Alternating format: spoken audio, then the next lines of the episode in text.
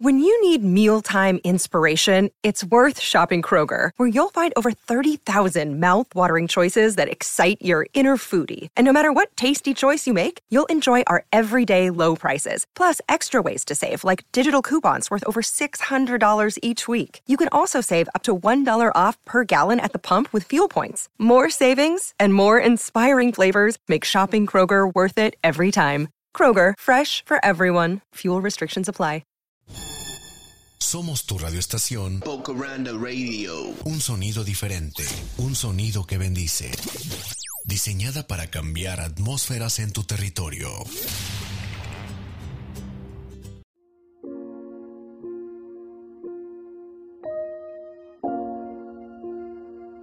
La mujer que llegaba a las seis. De Gabriel García Márquez.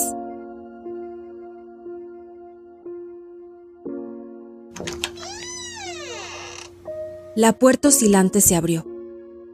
A esa hora no había nadie en el restaurante de José. Acababan de dar las seis y el hombre sabía que solo a las seis y media empezarían a llegar los parroquianos habituales. Tan conservadora y regular era su clienta, que no había acabado el reloj de dar la sexta campanada cuando una mujer entró, como todos los días a esa hora, y se sentó sin decir nada en la alta silla giratoria. Traía un cigarrillo sin encender, apretado entre los labios. Hola, reina, dijo José cuando la vio sentarse. Luego caminó hacia el otro extremo del mostrador, limpiando con un trapo seco la superficie vidriada. Siempre que entraba alguien al restaurante, José hacía lo mismo. Hasta con la mujer con quien había llegado a adquirir un grado de casi intimidad. El gordo y robicundo mesonero representaba su diaria comedia de hombre diligente. Habló desde el otro extremo del mostrador. ¿Qué quieres hoy? dijo. Primero que todo, Quiero enseñarte a ser caballero, dijo la mujer. Estaba sentada al final de la hilera de sillas giratorias, de codos en el mostrador, con el cigarrillo apagado en los labios. Cuando habló, apretó la boca para que José advirtiera el cigarrillo sin encender. No me había dado cuenta, dijo José. Todavía no te has dado cuenta de nada, dijo la mujer. El hombre dejó el trapo en el mostrador. Caminó hacia los armarios oscuros y olorosos alquitrán y a madera polvorienta. Y regresó luego con las cerillas. La mujer se inclinó para alcanzar la lumbre que ardía entre las manos rústicas y velludas del hombre. José vio el abundante cabello de la mujer, empavonado de vaselina gruesa y barata. Vio su hombro descubierto, por encima del corpiño floreado. Vio el nacimiento del seno crepuscular cuando la mujer levantó la cabeza, ya con la brasa en los labios. Estás hermosa hoy, reina, dijo José. Déjate de tonterías, dijo la mujer. No creas que eso me va a servir para pagarte. No quise decir eso, reina, dijo José. Apuesto a que hoy te hizo daño el almuerzo. La mujer tragó la primera bocanada de humo denso, se cruzó de brazos, todavía con los codos apoyados en el mostrador, y se quedó mirando hacia la calle, a través del amplio cristal del restaurante tenía una expresión melancólica, de una melancolía hastiada y vulgar. Te voy a preparar un buen bistec, dijo José. Todavía no tengo plata, dijo la mujer. Hace tres meses que no tienes plata y siempre te preparo algo bueno, dijo José.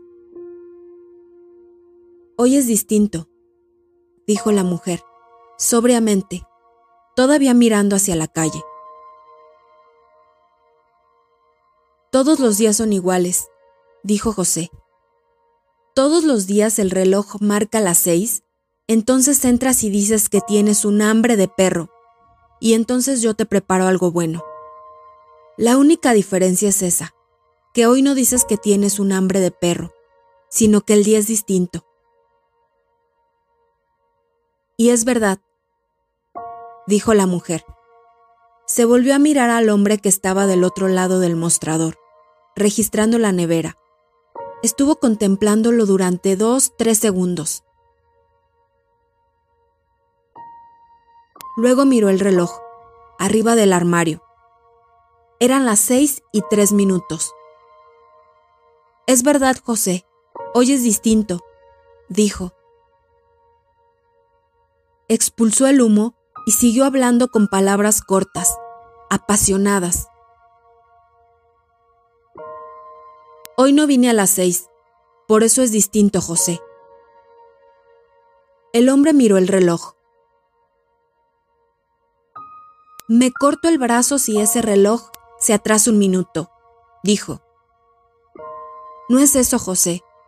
Es que hoy no vine a las seis, dijo la mujer. Vine a un cuarto para las seis. Acaban de dar las seis, reina, dijo José. Cuando tú entraste, acababan de darlas. Tengo un cuarto de hora de estar aquí, dijo la mujer. José se dirigió hacia donde ella estaba. Acercó a la mujer su enorme cara congestionada mientras tiraba con el índice de uno de sus párpados. Sóplame aquí, dijo. La mujer echó la cabeza hacia atrás. Estaba seria, fastidiosa, blanda, embellecida por una nube de tristeza y cansancio. Déjate de tonterías, José. Tú sabes que hace más de seis meses que no bebo. Eso se lo vas a decir a otro, dijo. A mí no. Te apuesto a que por lo menos se han tomado un litro entre dos. Me tomé dos tragos con un amigo, dijo la mujer.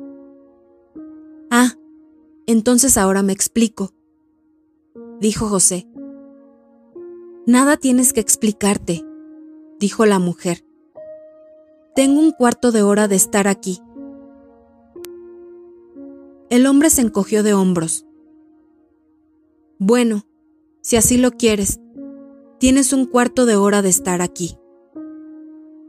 Después de todo, a nadie le importa nada diez minutos más o diez minutos menos. Sí importan, José, dijo la mujer, y estiró los brazos por encima del mostrador, sobre la superficie vidriada, con un aire de negligente abandono dijo. Y no es que yo lo quiera, es que hace un cuarto de hora que estoy aquí. Volvió a mirar el reloj y rectificó. ¿Qué digo? Ya tengo 20 minutos. Está bien, reina, dijo el hombre. Un día entero con su noche te regalaría yo para verte contenta. Durante todo este tiempo, José había estado moviéndose detrás del mostrador, removiendo objetos, quitando una cosa de un lugar para ponerla en otro. Estaba en su papel. Quiero verte contenta, repitió. Se detuvo bruscamente, volviéndose hacia donde estaba la mujer. ¿Tú sabes que te quiero mucho? dijo.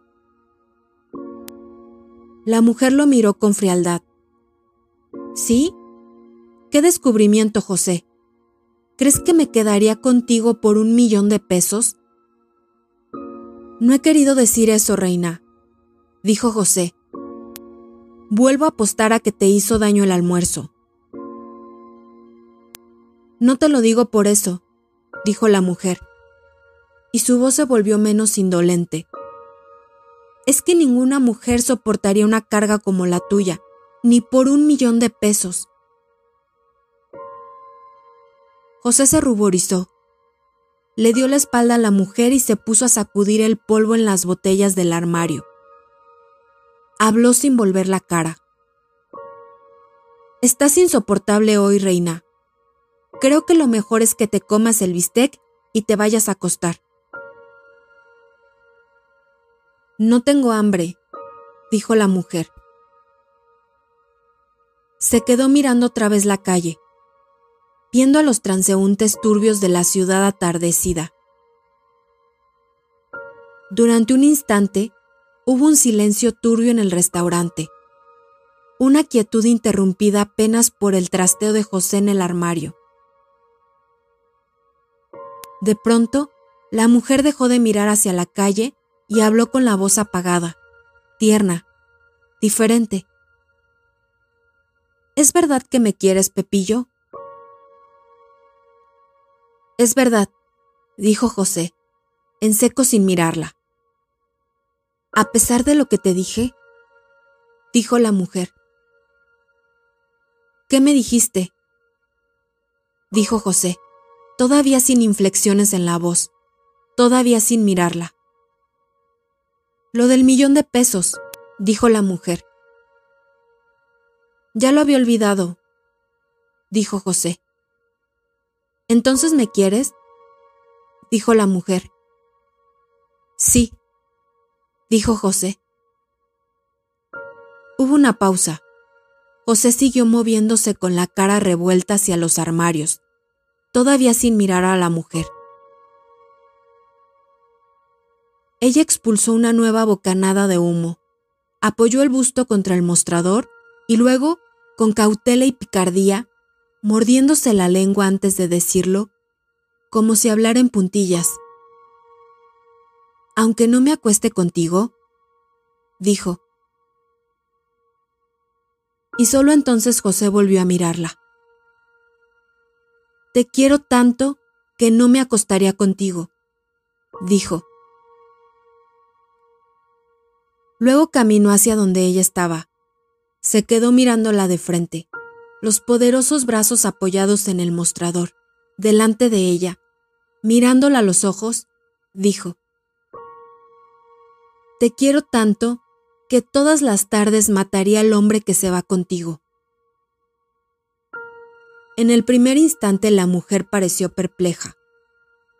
Después miró al hombre con atención, con una ondulante expresión de compasión y burla.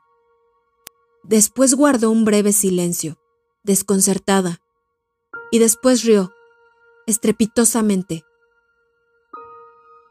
Está celoso, José, ¡Qué rico! Está celoso.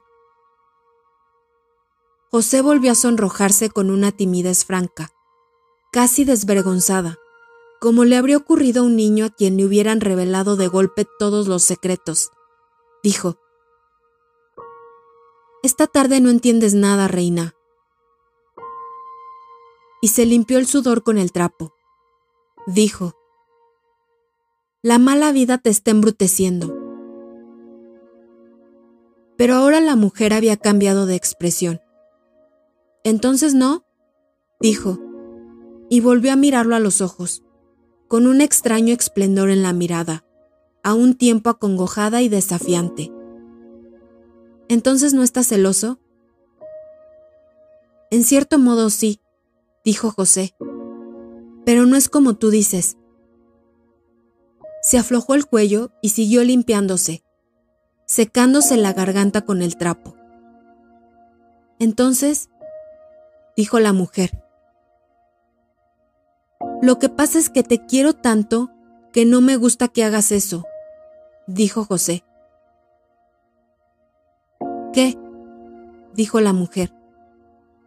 Eso de irte con un hombre distinto todos los días, dijo José. ¿Es verdad que lo matarías para que no se fuera conmigo? Dijo la mujer. Para que no se fuera, no, dijo José. Lo mataría porque se fuera contigo. Es lo mismo, dijo la mujer. La conversación había llegado a una densidad excitante. La mujer hablaba en voz baja, suave, fascinada. Tenía la cara casi al rostro saludable y pacífico del hombre, que permanecía inmóvil, como hechizado por el vapor de las palabras. Todo eso es verdad, dijo José. Entonces, dijo la mujer y extendió la mano para acariciar el áspero brazo del hombre. Con la otra mano arrojó la colilla. ¿Entonces tú eres capaz de matar a un hombre? Por lo que te dije sí, dijo José, y su voz tomó una acentuación casi dramática. La mujer se echó a reír convulsivamente, con una abierta intención de burla. ¡Qué horror, José! ¡Qué horror! dijo todavía riendo. José matando a un hombre.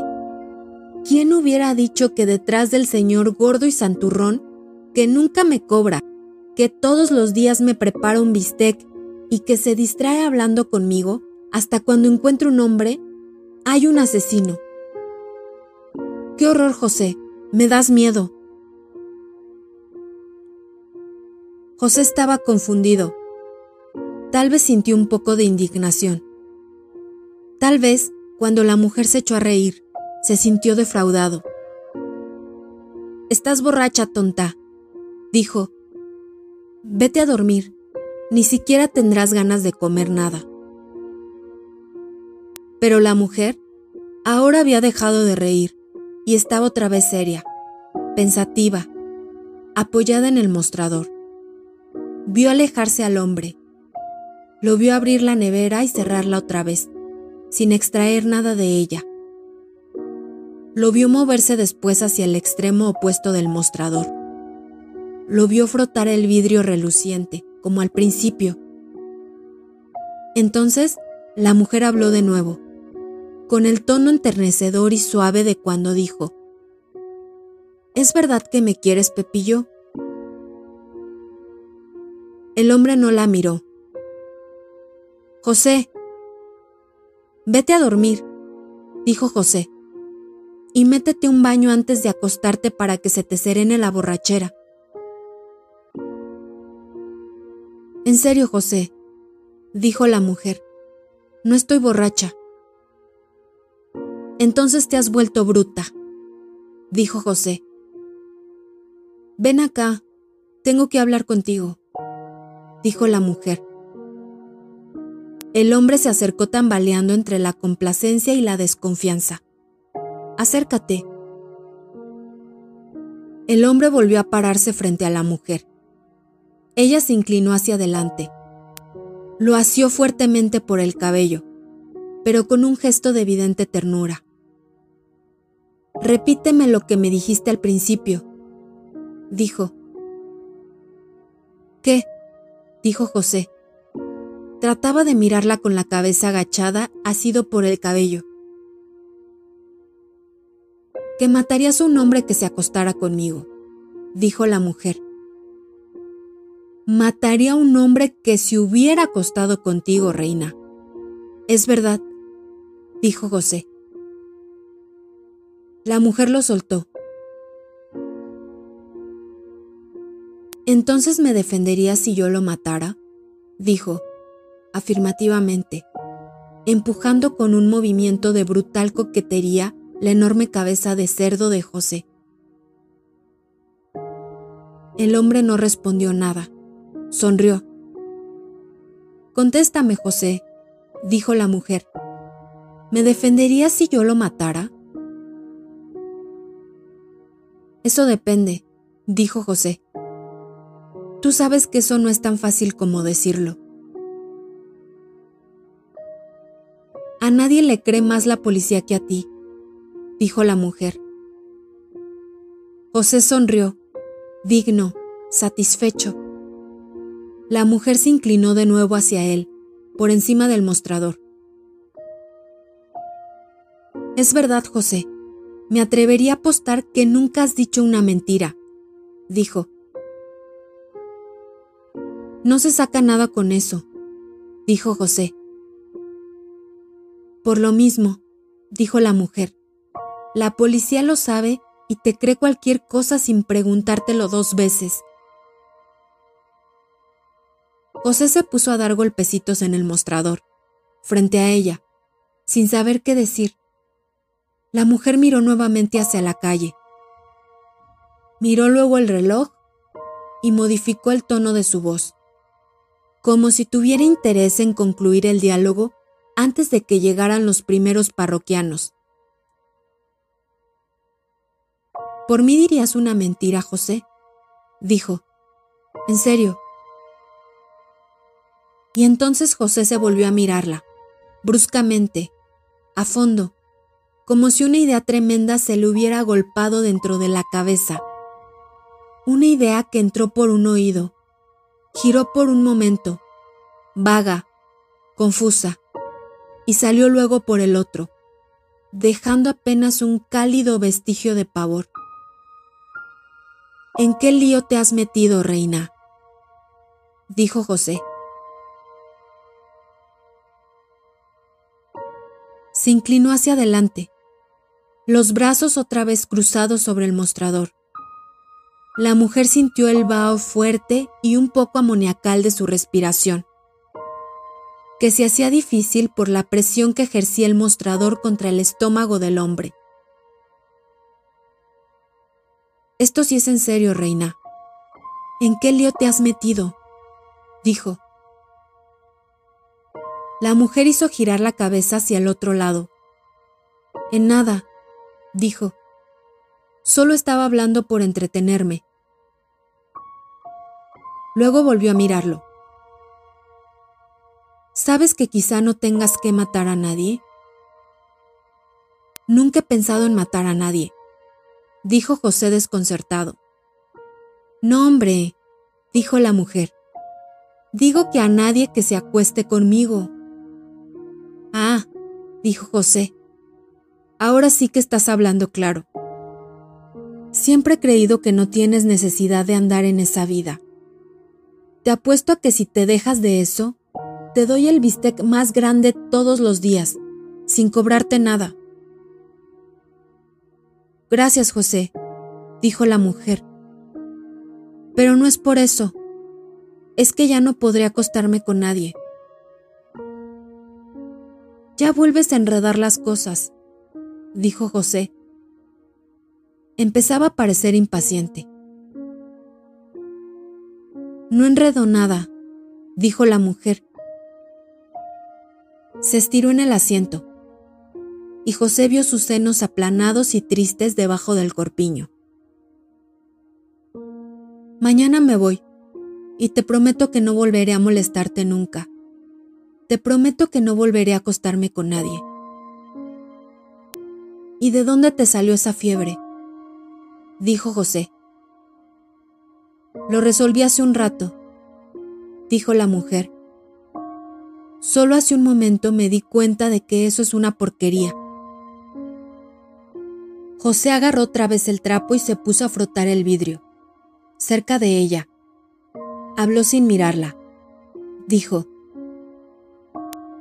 Claro que como tú lo haces es una porquería. Hace tiempo que debiste darte cuenta.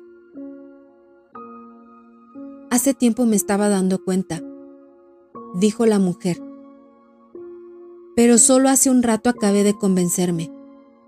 Les tengo asco a los hombres. José sonrió. Levantó la cabeza para mirar, todavía sonriendo, pero la vio concentrada, perpleja, hablando y con los hombros levantados, balanceándose en la silla giratoria, con una expresión taciturna, el rostro dorado por una prematura harina otoñal.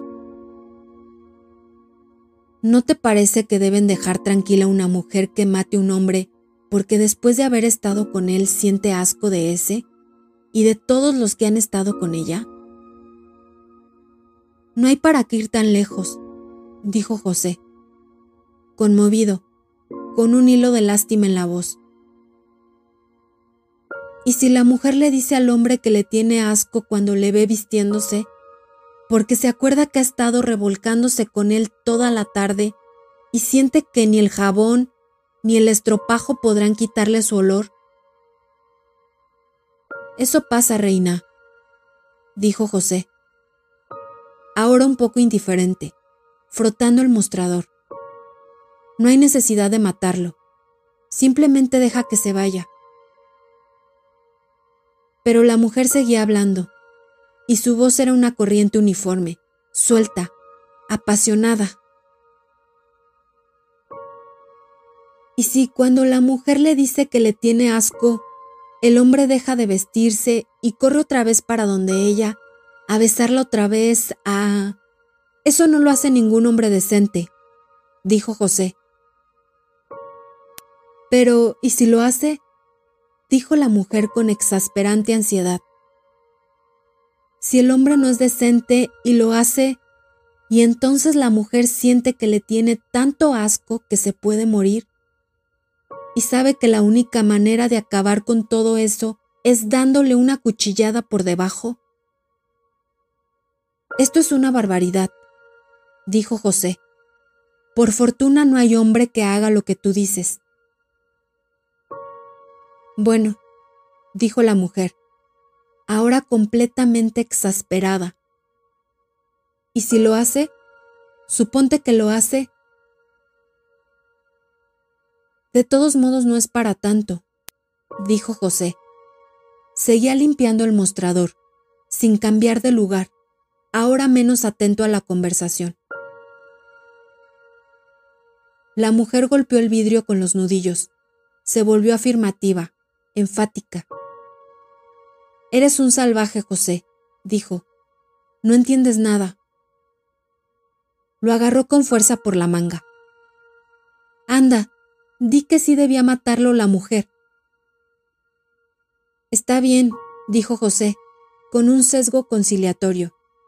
Todo será como tú dices. ¿Eso no es defensa propia? dijo la mujer, sacudiéndole por la manga. José le echó entonces una mirada tibia y complaciente. Casi, casi, dijo, y le guiñó un ojo, en un gesto que era al mismo tiempo una comprensión cordial y un pavoroso compromiso de complicidad.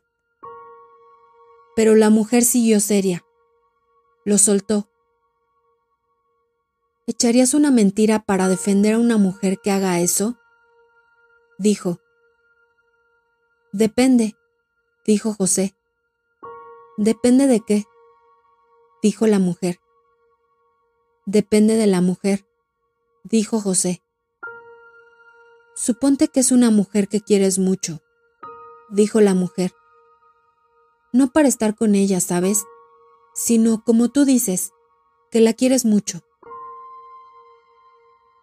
Bueno, como tú quieras, reina, dijo José laxo, fastidiado. Otra vez se alejó. Había mirado el reloj. Había visto que iban a ser las seis y media. Había pensado que dentro de unos minutos el restaurante empezaría a llenarse de gente, y tal vez por eso se puso a frotar el vidrio con mayor fuerza, mirando hacia la calle a través del cristal de la ventana. La mujer permanecía en la silla, silenciosa, concentrada, mirando con un aire de declinante tristeza los movimientos del hombre, viéndolo, como podría ver un hombre una lámpara que ha empezado a apagarse. De pronto, sin reaccionar, habló de nuevo, con la voz suntuosa de mansedumbre. José. El hombre la miró con una ternura densa y triste como un buey maternal. No la miró para escucharla, apenas para verla, para saber que estaba allí, esperando una mirada que no tenía por qué ser de protección o de solidaridad, apenas una mirada de juguete. Te dije que mañana me voy y no me has dicho nada, dijo la mujer. Sí, dijo José, lo que no me has dicho es para dónde. Por ahí, dijo la mujer, para donde no haya hombres que quieran acostarse con una. José volvió a sonreír. ¿En serio te vas? preguntó, como dándose cuenta de la vida, modificando repentinamente la expresión del rostro. Eso depende de ti, dijo la mujer. Si sabes decir a qué hora vine, mañana me iré y nunca más me pondré en estas cosas. ¿Te gusta eso? José hizo un gesto afirmativo con la cabeza, sonriente y concreto. La mujer se inclinó hacia donde él estaba. Si algún día vuelvo por aquí, me pondré celosa cuando encuentre otra mujer hablando contigo, a esta hora y en esa misma silla. Si vuelves por aquí, debes traerme algo, dijo José. Te prometo buscar por todas partes el osito de cuerda, para traértelo, dijo la mujer. José sonrió y pasó el trapo por el aire que se interponía entre él y la mujer, como si estuviera limpiando un cristal invisible. La mujer también sonrió, ahora con un gesto de cordialidad y coquetería. Luego el hombre se alejó, frotando el vidrio hacia el otro extremo del mostrador. ¿Qué? dijo José sin mirarla. ¿Verdad que a cualquiera que te pregunte a qué hora vine, le dirás que un cuarto para las seis? dijo la mujer. ¿Para qué? dijo José, todavía sin mirarla, y ahora como si apenas lo hubiera oído. Eso no importa, dijo la mujer. La cosa es que lo hagas. José vio entonces al primer parroquiano que penetró por la puerta oscilante y caminó hasta una mesa del rincón. Miró el reloj. Eran las seis y media en punto. Está bien, reina, dijo distraídamente. Como tú quieras. Siempre hago las cosas como tú quieras. Bueno, dijo la mujer. Entonces prepárame el bistec. El hombre se dirigió a la nevera, sacó un plato con carne y lo dejó en la mesa. Luego encendió la estufa. Te voy a preparar un buen bistec de despedida, reina, dijo. Gracias, Pepillo, dijo la mujer. Se quedó pensativa, como si de repente se hubiera sumergido en un submundo extraño, poblado de formas turbias desconocidas. No se oyó, del otro lado del mostrador, el ruido que hizo la carne fresca al caer en la manteca hirviente. No oyó después la crepitación seca y burbujeante cuando José dio vuelta al lomillo en el caldero, y el olor suculento de la carne sazonada fue saturando a espacios medidos el aire del restaurante. Se quedó así, concentrada, reconcentrada hasta cuando volvió a levantar la cabeza, pestañando, como si regresara de una muerte momentánea. Entonces vio al hombre que estaba junto a la estufa, iluminado por el alegre fuego ascendente. Pepillo, ¿en qué piensas? Dijo la mujer. Estaba pensando si podrás encontrar en alguna parte el osito de cuerda, dijo José. Claro que sí, dijo la mujer. Pero lo que quiero que me digas es si me darías todo lo que te pidiera de despedida. José la miró desde la estufa. ¿Hasta cuándo te lo voy a decir? dijo. ¿Quieres algo más que el mejor bistec? Sí, dijo la mujer. ¿Qué? dijo José. Quiero otro cuarto de hora. José echó el cuerpo hacia atrás para mirar el reloj. Miró luego al parroquiano que seguía silencioso, aguardando en el rincón, y finalmente a la carne, dorada en el caldero. Solo entonces habló. En serio que no entiendo nada, reina, dijo. No seas tonto, José, dijo la mujer. Acuérdate que estoy aquí desde las cinco y media.